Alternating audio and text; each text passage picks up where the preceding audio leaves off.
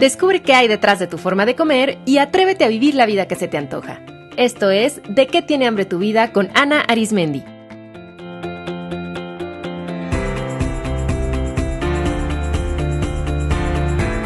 Este es el episodio 106, Miedo de volver a engordar.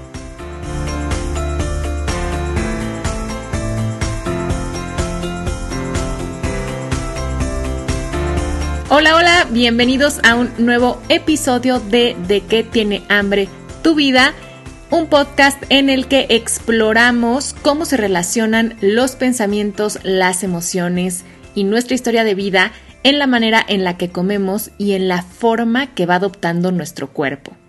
Yo soy Ana Arismendi, apasionada y especialista en psicología de la alimentación, y me da mucho gusto compartir con ustedes este espacio una semana más. El tema de este programa está inspirado en la experiencia que una de mis alumnas acaba de compartir en mi último taller. Linda nos platicó que tuvo obesidad toda su vida y que hace un año decidió someterse a una cirugía bariátrica. Ha seguido su programa alimenticio de ejercicios con todo rigor y está en su peso saludable. Sin embargo, vive muerta de miedo. Miedo a volver a engordar, miedo a que otra vez aparezcan los atracones. En sus palabras, Linda dice, tengo miedo de que este cuerpo y este peso sean solo una ilusión pasajera.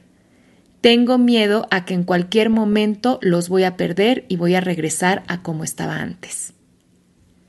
¿A cuántas de ustedes les ha ocurrido que después de todo el esfuerzo llegan a su meta de peso y por un lado Claro que se sienten orgullosas y felices y más saludables, pero todo esto se ensombrece por un terror de volver a engordar. Hay personas que se preguntan por qué no se sienten tan contentas como se lo imaginaban ahora que lograron esa meta tan deseada.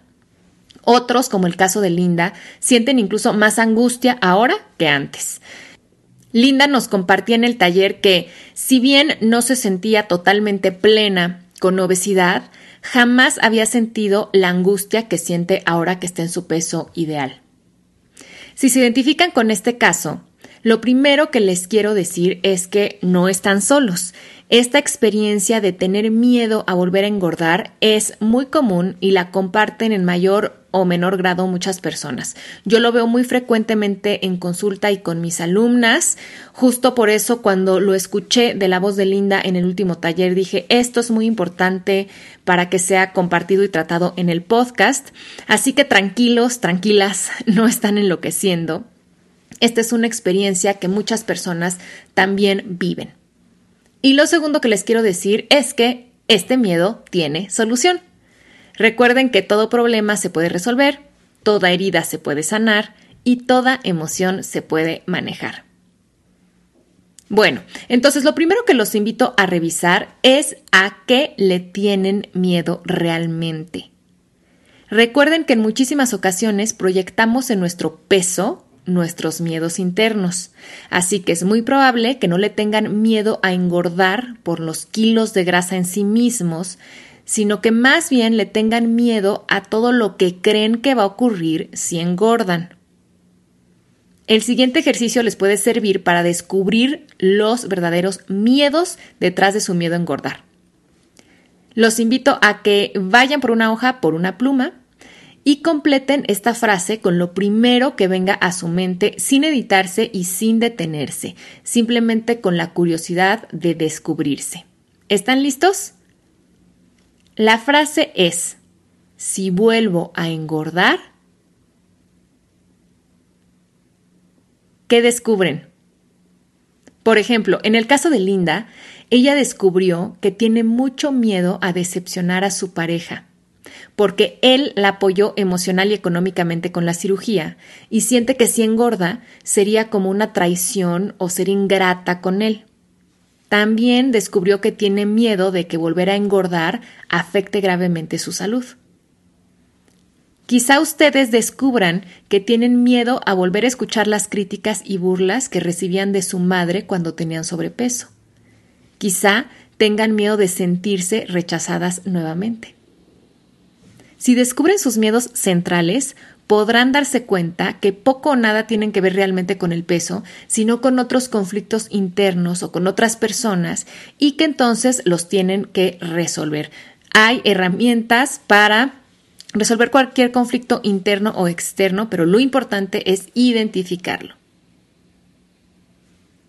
También puede ser posible que el miedo a engordar provenga de una fuerte desconfianza interior. Como lo decía Linda, esto parece ser demasiado bueno para ser verdad, ¿no? Si ustedes no se creen merecedoras de salud, delgadez, bienestar, pues van a vivir con la angustia de que todo eso no es para ustedes, de que si ahorita lo tienen seguramente es por error o que solamente va a ser algo pasajero. En este caso, lo que les toca hacer pues es trabajar fuertemente en su autoestima sepan que toda persona, no, no importando qué edad tenga o de qué género sea o qué haya hecho o no haya hecho en su vida, toda persona es merecedora de salud, de bienestar, de amor y de todo lo bueno. Así que créansela, ustedes merecen estar delgadas, ser felices, estar sanas, ser atractivas para los demás.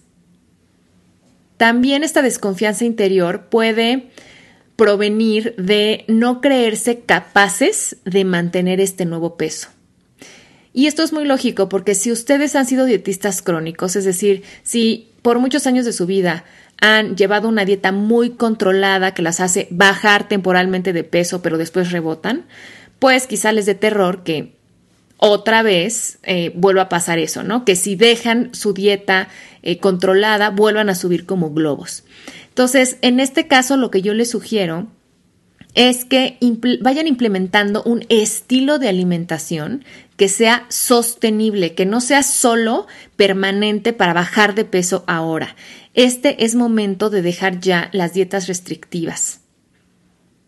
Yo sé que hacer dieta y llevar un programa muy, muy estructurado les puede dar seguridad, pero no es real porque la vida no es así. En la vida hay cambios, hay circunstancias y yo estoy segura que con todo el conocimiento que ya han adquirido, porque si son dietistas crónicas, muchas de ustedes podrían dar cátedra de, nutrición, entonces con todo ese conocimiento que han adquirido, confíen en que están listos o listas para empezar a comer de una manera más natural e intuitiva. Es cuestión de probar y darle un voto de confianza a la sabiduría de su cuerpo. También es importante en este punto que comprendan que ciertos cambios en nuestro cuerpo son normales. O sea, es normal de pronto un día estar algo inflamados o retener líquidos si hace calor o que haya altibajos de peso no drásticos a lo largo del año. Su cuerpo no se tiene que ver siempre igual.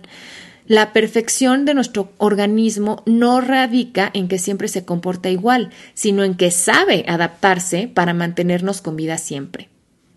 Así que yo les sugiero que si ustedes no confían en esta parte de, ser capaces de mantener un peso si sueltan la dieta, yo les sugiero que diseñen con la compañía de su nutrióloga un programa de alimentación de mantenimiento que sea rico, flexible y que para ustedes sea sostenible en la vida cotidiana, que les permita adaptarlo si se van de vacaciones o si están en casa, si comen en la oficina o si comen en casa de su mamá o si comen en un restaurante y sobre todo vayan aprendiendo sobre nutrición. No se hagan dependientes de un papelito o de un profesional, sino aprendan.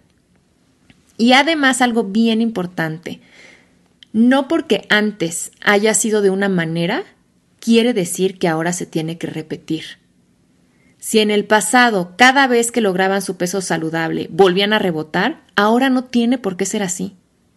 En todo momento podemos cambiar nuestra historia.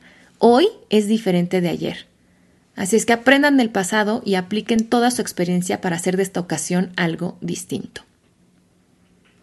Si tienen miedo a volver a engordar, también les aconsejo que reflexionen si no más bien será que lo que les está dando miedo es la delgadez y que por lo tanto tengan el deseo inconsciente de ganar peso de nuevo. A ver, a ver cómo está eso. En el episodio número 27 les compartí que uno de los bloqueos más fuertes y más inconscientes que impiden adelgazar y mantener un peso sano es el miedo a estar delgada. Y esto puede ocurrir por varias razones.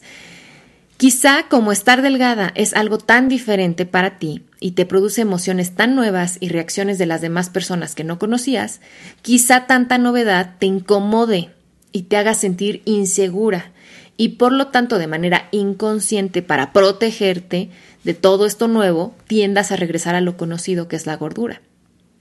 O quizá si tu peso estaba contigo para protegerte de un miedo o de una herida, ahora con tu delgadez te sientas expuesta y vulnerable y entonces busques nuevamente tu antigua protección.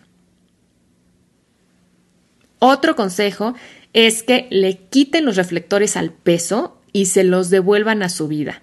O sea, mientras más hagan del peso el centro de su existencia, más se van a obsesionar, más miedo van a sentir y adivinen que, como ya les platiqué en el episodio 11, el miedo a engordar engorda.